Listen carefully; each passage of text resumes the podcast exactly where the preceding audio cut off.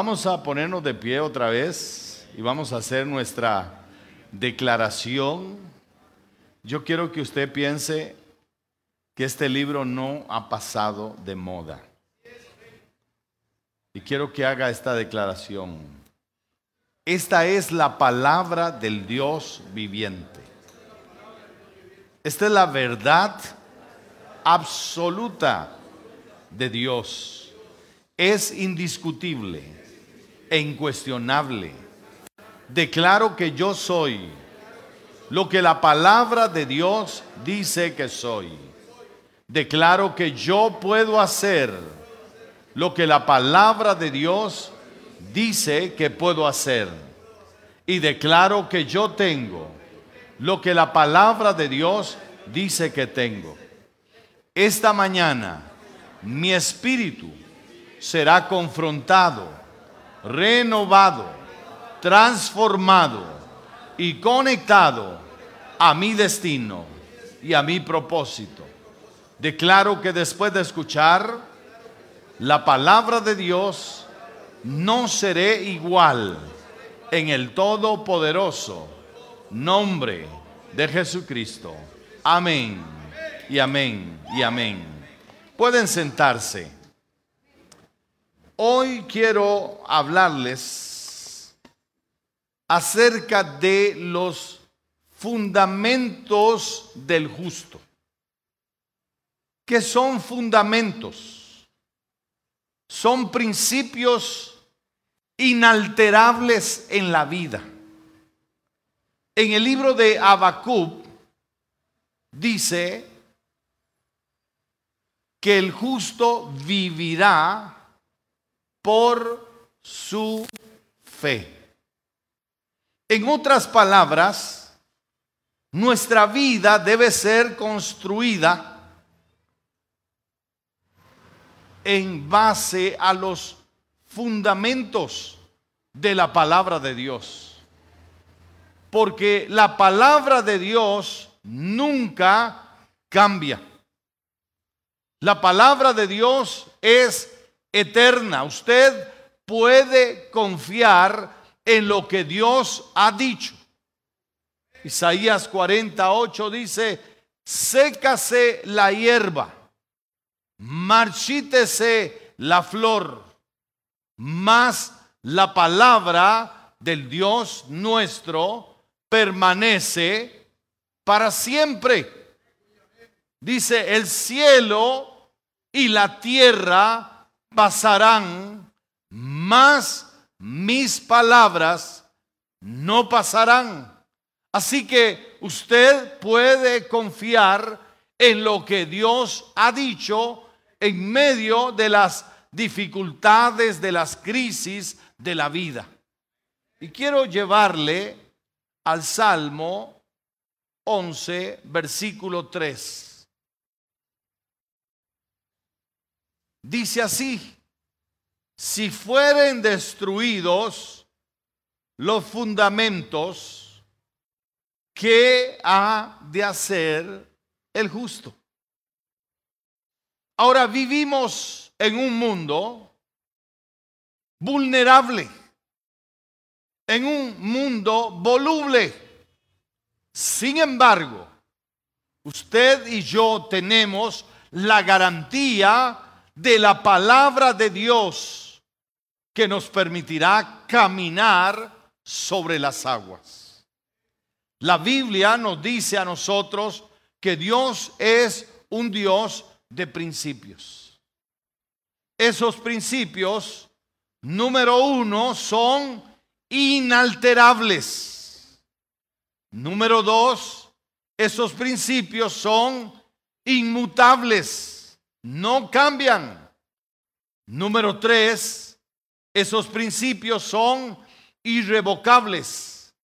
Y número cuatro, esos principios son irrenunciables. Y por último, número cinco, esos principios son irreemplazables.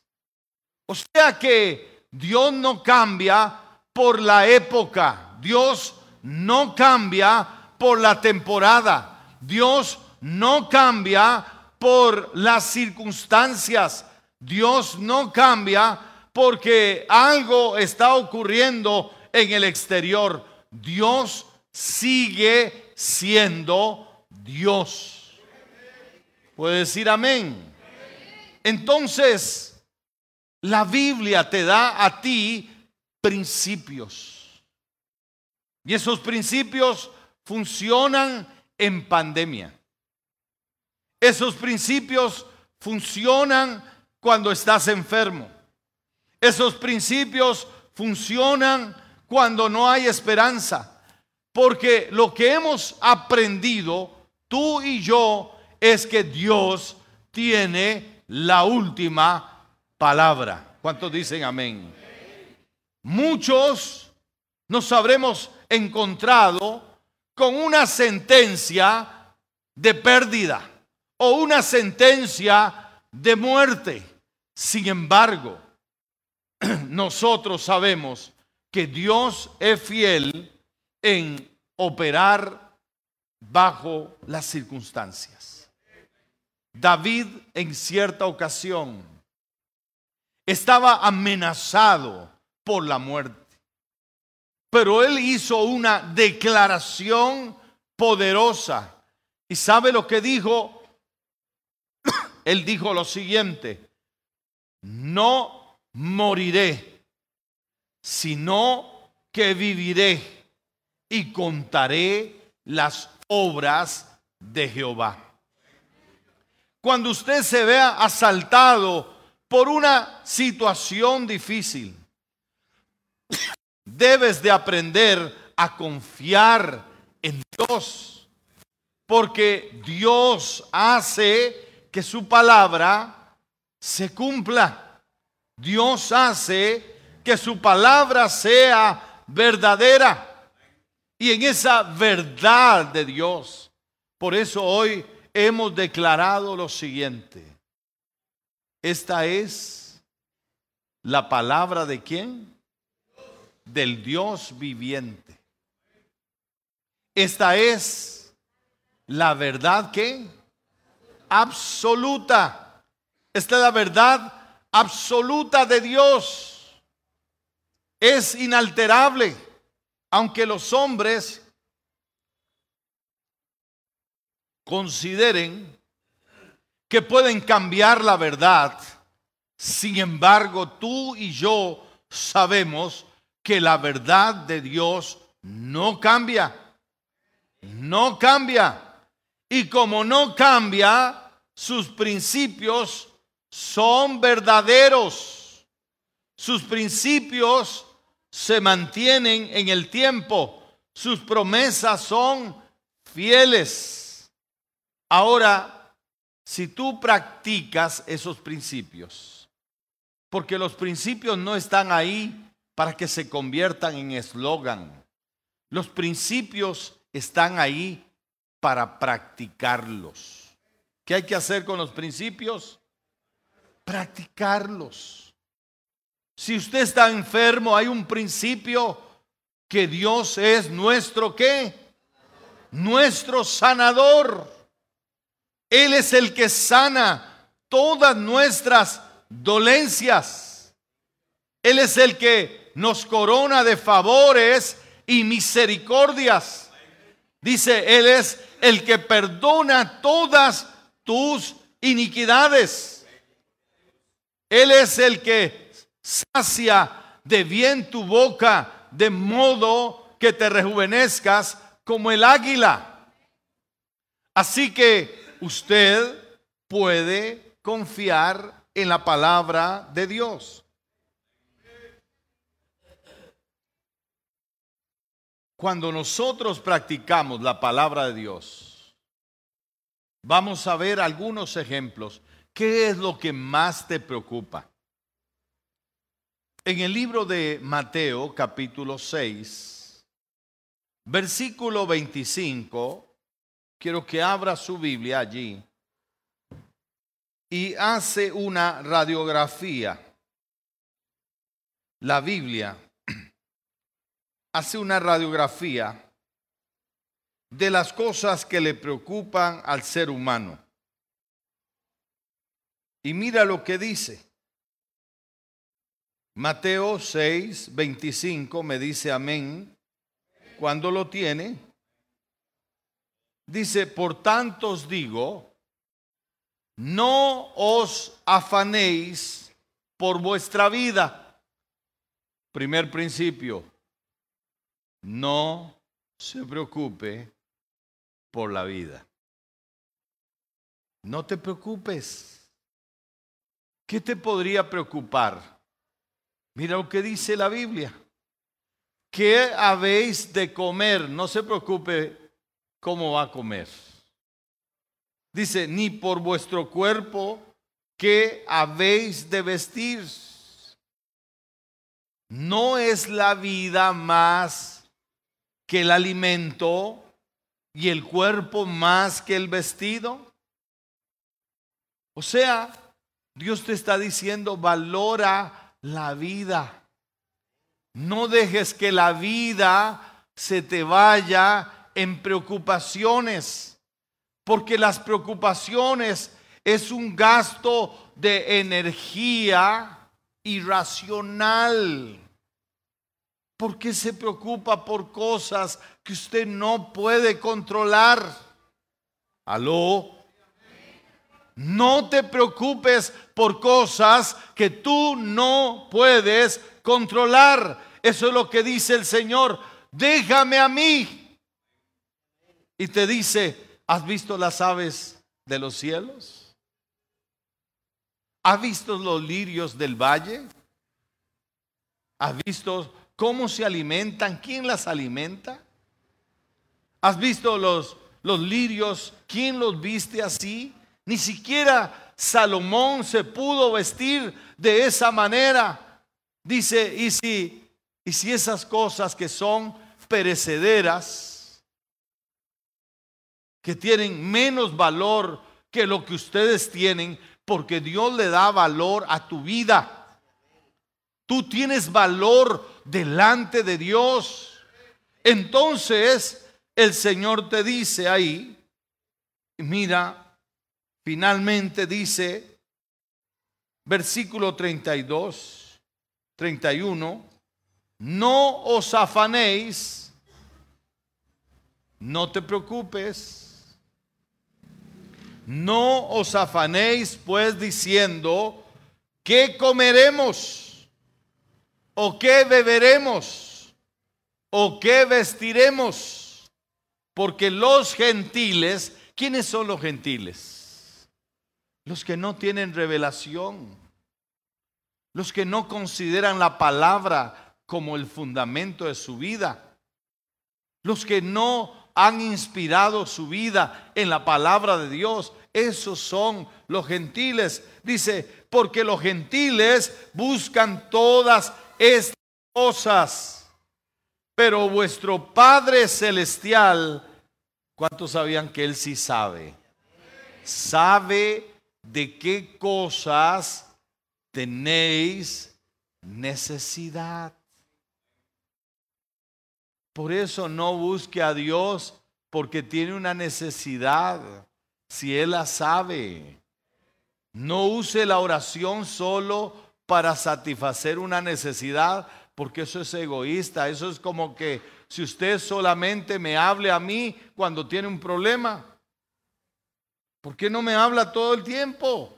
¿Por qué no desarrollamos una relación? Dios quiere desarrollar una relación con nosotros, no porque tenemos una necesidad, porque Dios ya sabe de qué cosas tengo necesidad. Ese es un principio. Dios ya sabe de qué cosas tengo necesidad. Puede decir amén. Entonces dice ahí, más buscar, esto sí es importante, principio. Busque el reino de Dios. ¿Y qué es buscar el reino de Dios?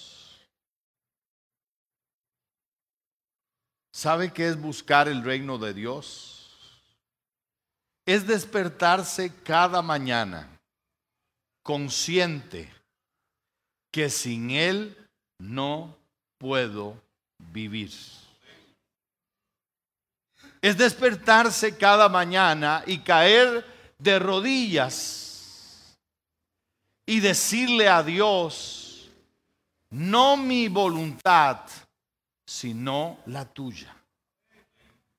Es caer de rodillas y decirle, Dios, hoy me rindo totalmente a ti. Es decirle a Dios cada mañana, Señor, renuncio a lo mío para que se haga lo tuyo. Eso es buscar el reino de Dios. Es decir, como decía el apóstol Pablo, con Cristo estoy juntamente crucificado y ya no vivo yo, mas Cristo vive en mí. Y lo que vivo en la carne, lo vivo en la fe en el Hijo de Dios. Eso es vivir buscando el reino de Dios, porque reino tiene que ver con gobierno. Dios gobierna mi vida. Gobierna mi vida. Dice, hay que buscar el reino de Dios y qué? Y su justicia. Y justicia es lo correcto.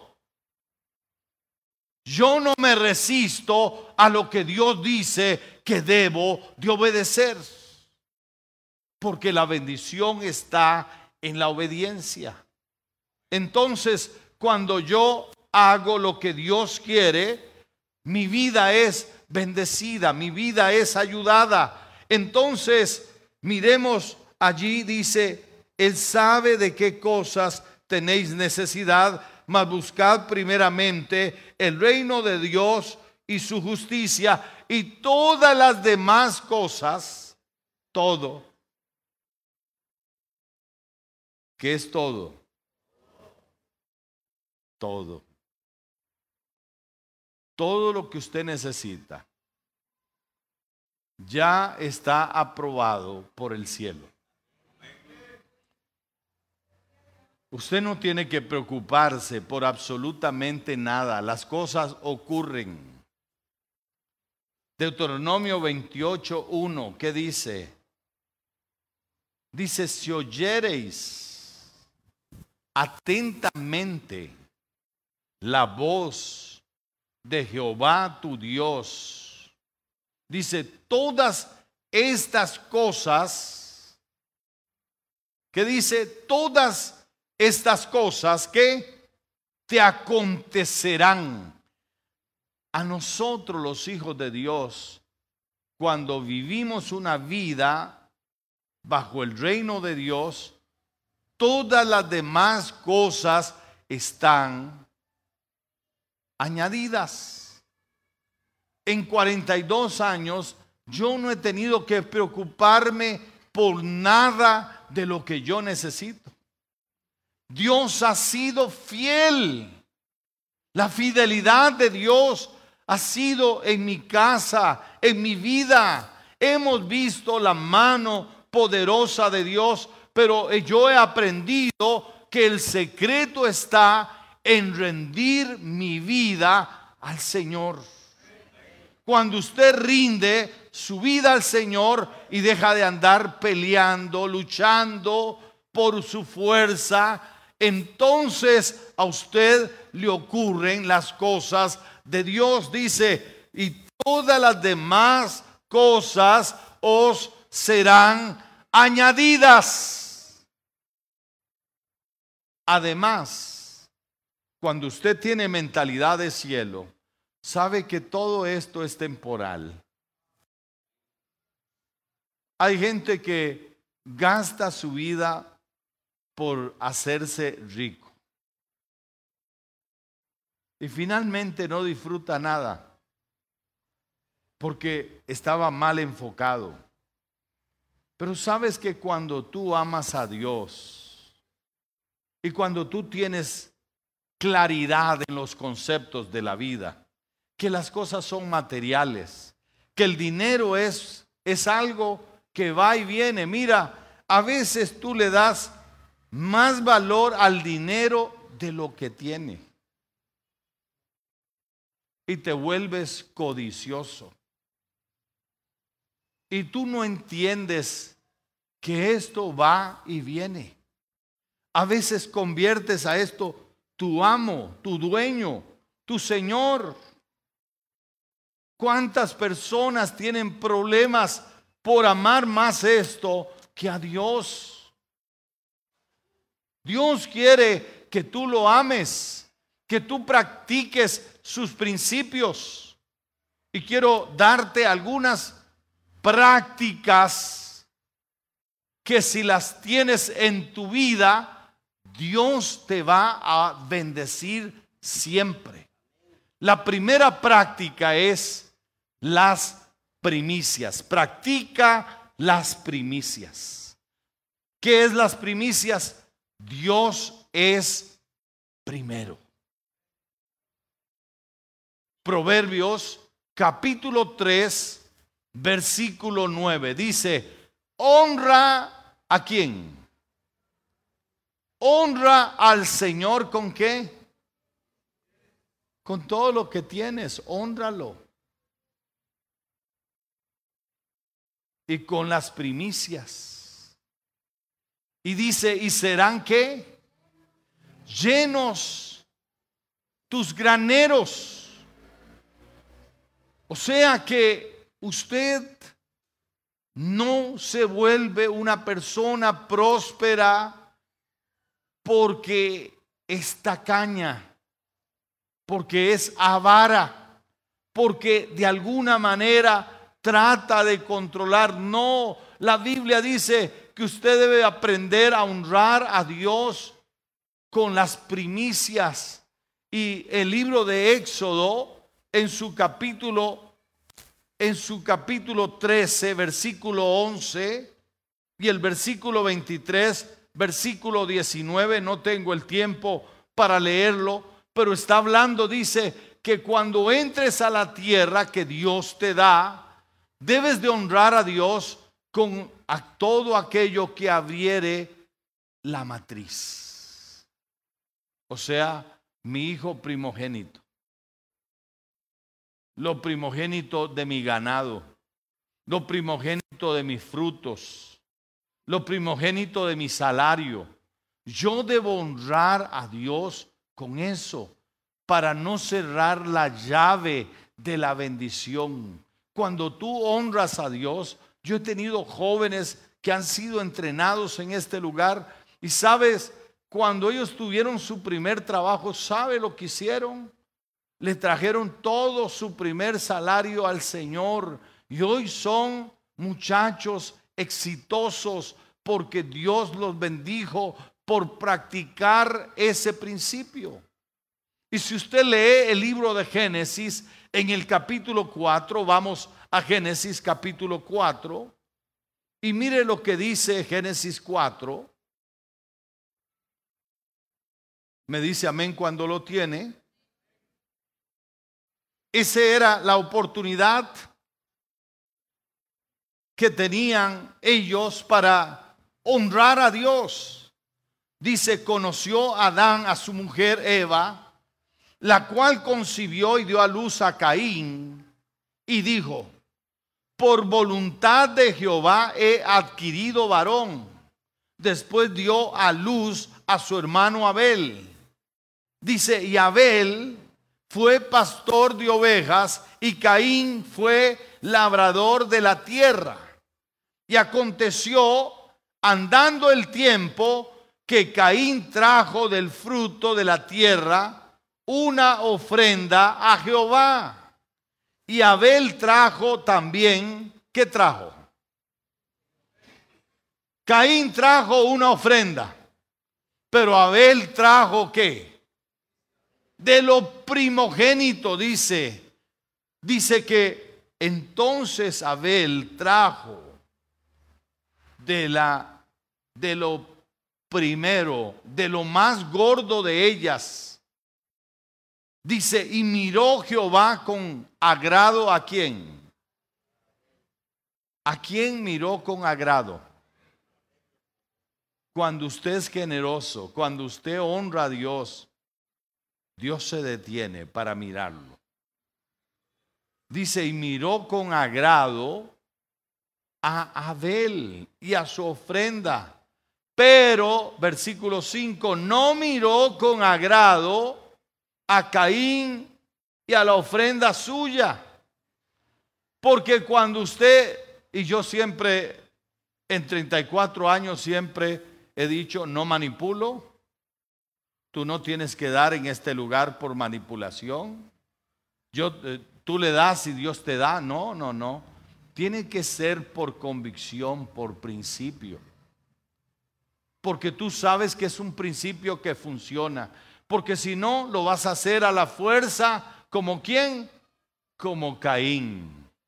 ¿Y qué, ¿Y qué pasó con Caín? Cuando uno no hace las cosas con convicción, sino por cumplir, se amarga. Hay personas amargadas, hablando mal.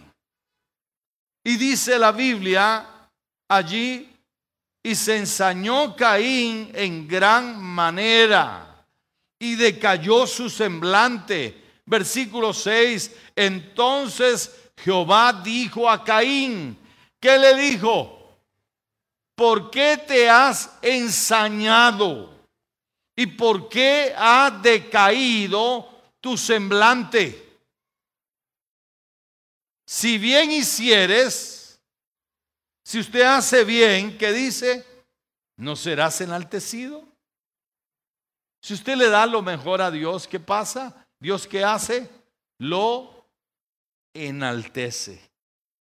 Pero si usted no honra a Dios, si usted es alguien que critica, si usted es alguien que, cuestiona, si usted es alguien y hoy, eh, perdonen que siempre hago esta aclaración, los diezmos en esta iglesia no son míos, esta iglesia tiene una junta administrativa, es una asociación constituida, todas las personas que trabajamos aquí trabajamos por un salario y todos rendimos cuenta de lo que recibimos. Entonces yo no hablo de dinero porque eso me comisiona o eso me va a dar un mejor salario. Para tu tranquilidad, mi salario es el mismo de hace 15 años. Y Dios no me ha faltado. Porque a mí no me sostiene la iglesia, a mí me sostiene el Señor. En el tiempo de pandemia, la administración dijo, vamos a rebajar los salarios a la mitad. Y sabe, Dios usó a algunos de ustedes que llegaron y me dieron ofrendas, pero yo nunca pedí ofrendas. Y algunos de ustedes me dieron ofrendas que me ayudaron en el tiempo de pandemia, cuando me rebajaron el salario al 50%. Porque dice la Biblia, no he visto justo desamparado, ni su descendencia que mendigue pan.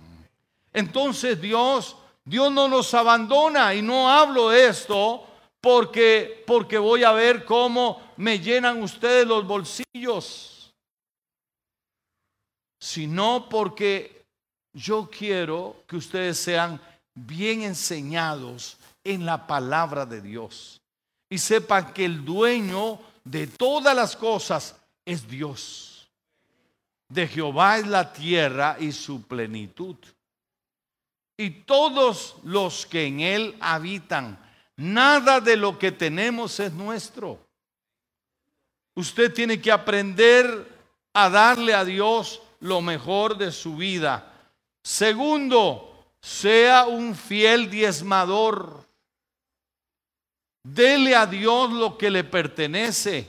El diezmo no es que Dios lo necesita. Que si usted no ha dado su diezmo hasta el día de hoy, mire, la iglesia sigue. Tenemos sillas, hemos comprado pantallas, tenemos sonido, tenemos cámaras, porque igual Dios va a seguir sosteniendo su obra. pero es por el bien suyo que usted tiene que aprender a ser un fiel diezmador, a honrar a Dios. Mire, hermano, el árbol en el jardín del Edén no era porque fuese un árbol especial. Era el árbol que probaba la fidelidad del hombre hacia Dios. Porque Dios puede crearse otro árbol o no. Dios puede hacer cualquier cosa. Dios no necesita nada. Salmo 50. Dios no necesita nada. Pero hace eso para probarnos. Para ver si puede confiar más en nosotros. Porque si usted aprende a confiar en Dios, Dios siempre lo va a ayudar, siempre lo va a bendecir. Y mire, eh, Deuteronomio capítulo 14, Deuteronomio 14, versículo 22 dice, indefectiblemente diezmarás. Indefectiblemente. Y sigue diciendo, y comerás delante de Jehová tu Dios en el lugar que él escogiere para poner allí su nombre, el diezmo de tu grano, de tu vino, de tu aceite, de las primicias de tus manadas, de tus ganados. ¿Para qué? Para que aprendas. Versículo 23, el diezmo es un instructivo. El diezmo es un barómetro espiritual porque te enseña, te enseña temor de Dios. Las personas que diezman son personas temerosas de Dios, no miedosas de Dios, temerosas de Dios. ¿Y qué es ese temor de Dios? Es respeto, es saber que todo lo que tenemos procede de Él y que por ello nosotros le honramos con nuestros diezmos. Allá en Malaquías capítulo 3 versículo 6 dice, porque yo Jehová, ¿qué dice? No cambio. Dios no cambia. Dios no cambió por pandemia, porque a mí me rebajaron el salario a la mitad. Yo tenía que seguir diezmando. Y diezmé. Y Dios cuidó de mí. Porque Dios lo que hace cuando tú diezmas, lo que haces tú es como hacer un acto de bendición sobre el 90% y Dios te lo estira para que puedas cumplir todas tus obligaciones porque Dios no te dejará avergonzado.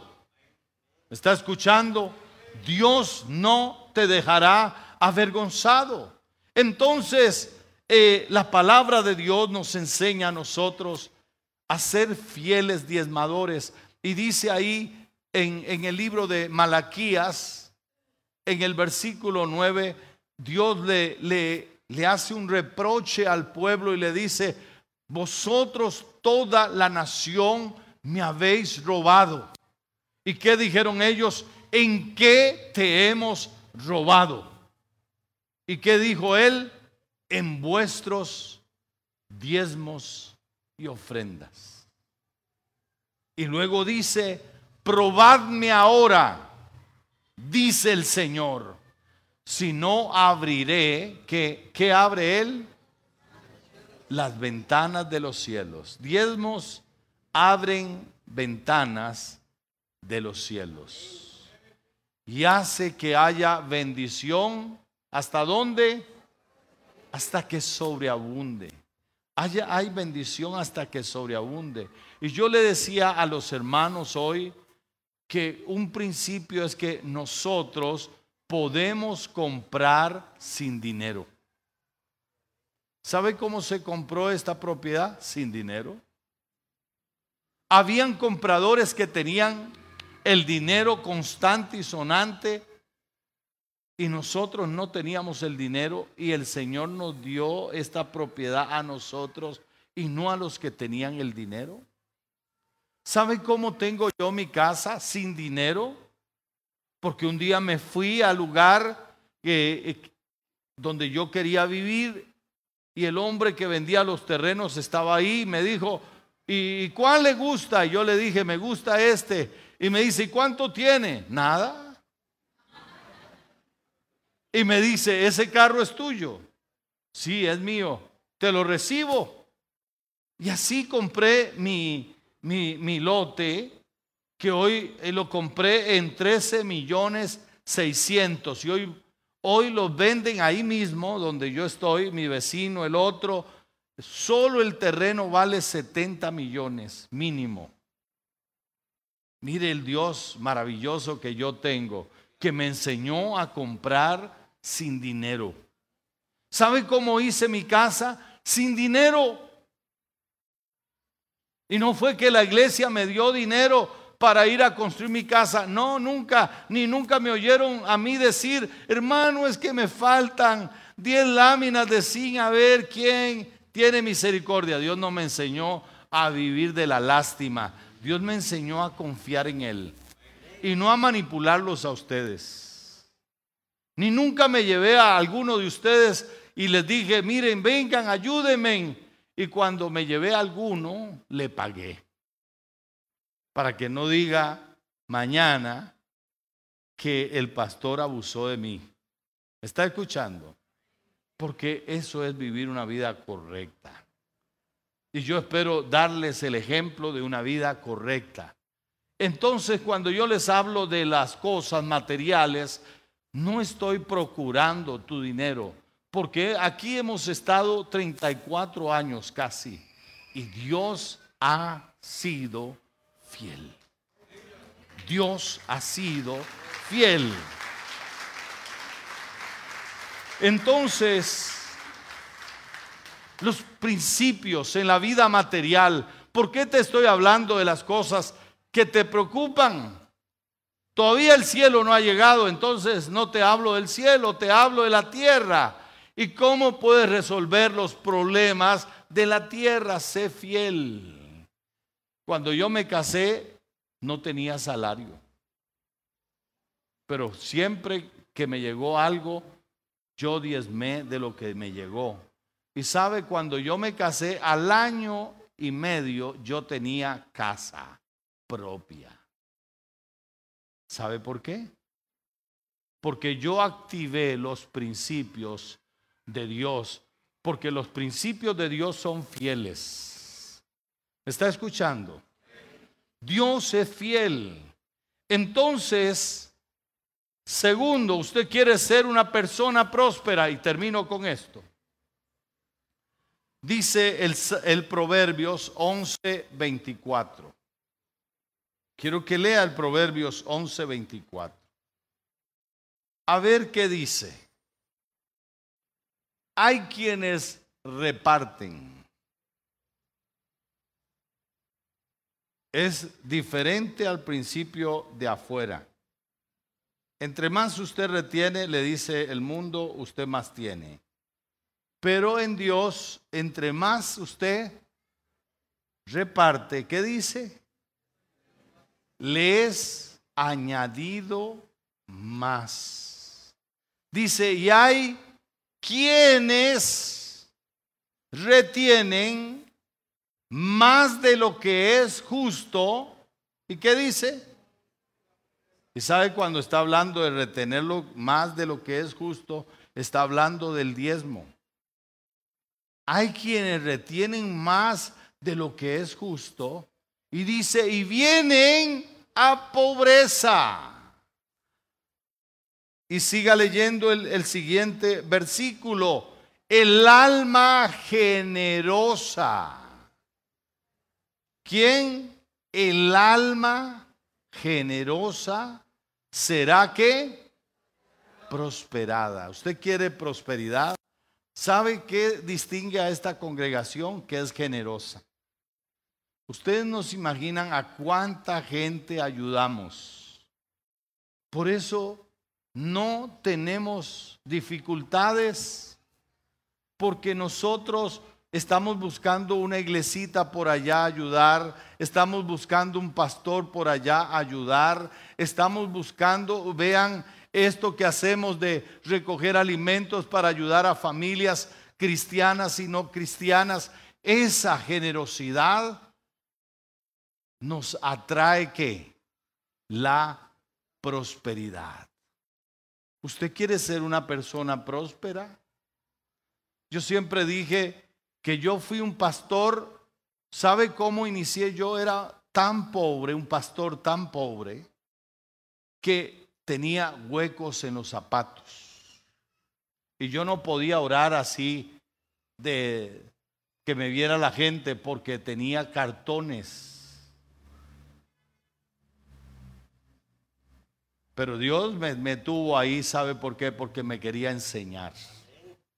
Pero no me dejó ahí. Dios me ha bendecido, me ha ayudado, me ha prosperado, porque somos generosos. Nosotros siempre estamos como familia dándole a otros y Dios de alguna manera nos sorprende porque dice la Biblia, el alma generosa será prosperada. Y termino, pónganse de pie porque si no, no se van a ir.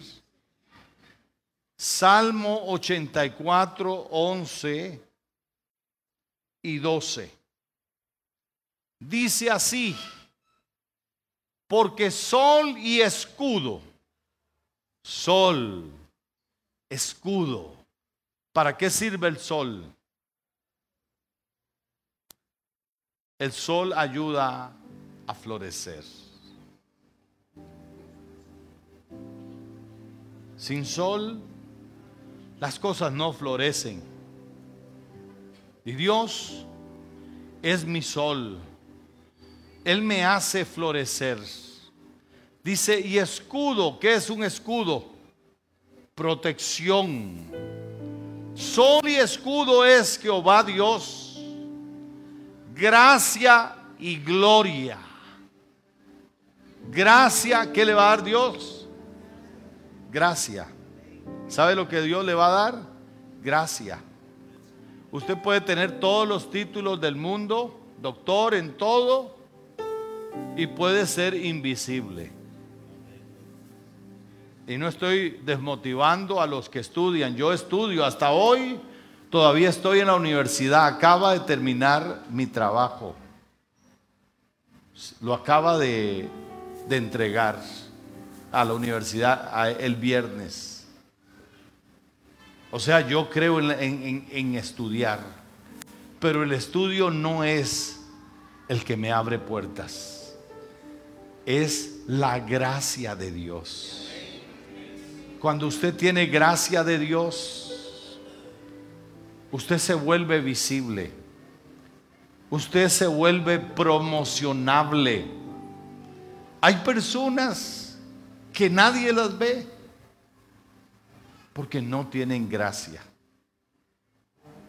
Mire, José tenía gracia en la cárcel. ¿Quién puede creer que en la cárcel Dios te va, puede dar gracia?